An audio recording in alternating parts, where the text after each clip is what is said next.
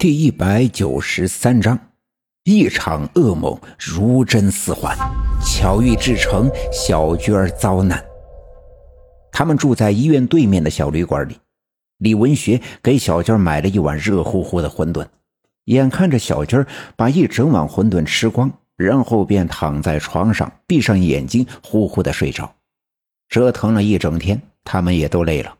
李文学给小娟盖好被子，便躺在她的身边或衣而卧。半夜的时候，李文学做了一个梦，梦见他媳妇儿的肚子迅速的膨胀，肚皮变成透明的，清楚的看到小娟的肚子里有个小孩，手里拿着小刀，狞笑着，一刀刀的切下小娟内脏的血肉，放在嘴里咯吱咯吱的咬，鲜血喷涌，灌满了小娟的子宫。小娟疼得昏死过去，脸色发白，浑身发软，一动不能动。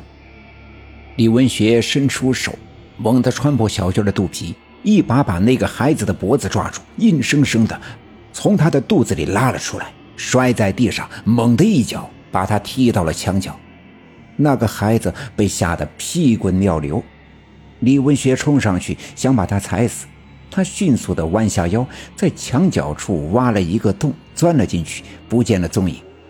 而当李文学回头看床上的小娟时，却吓了一跳。小娟的肚子上有个大洞，在涓涓地往外流血，血是黑红色的，像极了黑色的夜晚。小娟仍旧躺在床上，歪着头，正看着他，冷冷地笑。小娟的笑容很诡异，令人不寒而栗。李文学赶紧跑到床前，伸出手堵在小娟肚子上的黑洞上，但却怎么也无法阻止鲜血流淌出来。李文学急坏了，眼泪噼里啪啦的流淌出来，落在自己的手上，落在小娟的肚皮上，落在旅店白色的床单上。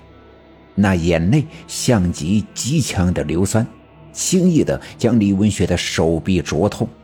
床单冒烟，被烧出了一片黑窟窿。李文学强忍疼痛，用力地按住小娟肚皮上的黑窟窿，可窟窿越来越大，血也越来越多。正在李文学急得不知所措的时候，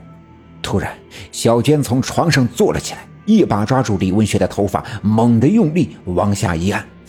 白小娟是个弱女子，可不知道从哪儿来的那么大的力气。他抓着李文学的头，猛地向下用力，塞进了自己的肚皮上的窟窿里。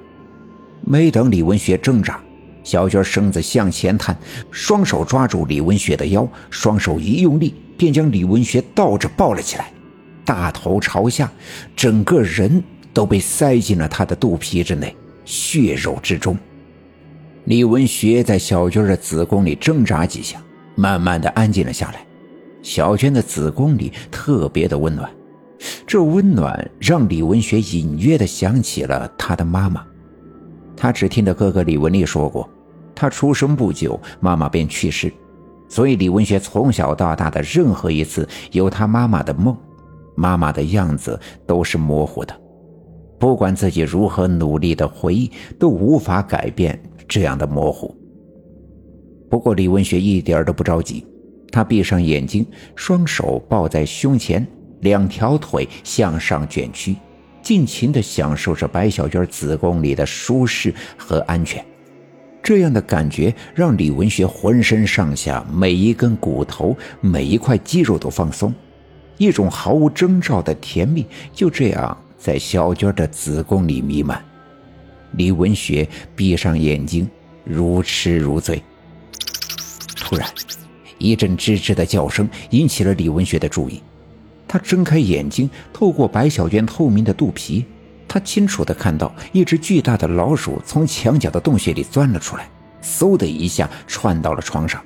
爬上了小娟圆鼓鼓的肚皮，伸出尖利的爪子，用力地划破小娟的肚皮，张开嘴巴，露出森森的牙齿，撕扯着小娟的血肉。李文学想去和那老鼠搏斗，可刚伸出一只手，却发现自己不知道什么时候变成了一个弱小的婴儿，完全没有能力去面对这样一个硕大的老鼠。李文学感到十分的恐惧，这种恐惧来源于无助，他不知道该怎么做才好，便眼睁睁地看着那只大老鼠将小娟的肚皮完全的掀开，